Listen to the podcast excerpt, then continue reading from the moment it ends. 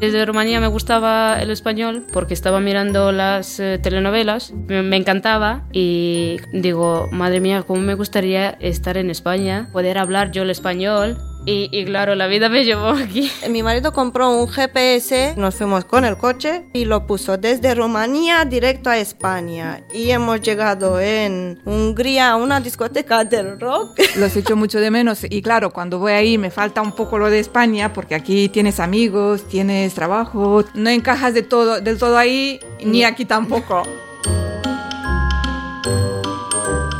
Sin domesticar, con Paraschivan y Chita. Rodica Siuca y Ángela Servan. Realizado y producido por Sola en Casa Producciones. Un podcast donde ellas hablan sobre ellas. Próximamente disponible en todas las plataformas de podcast.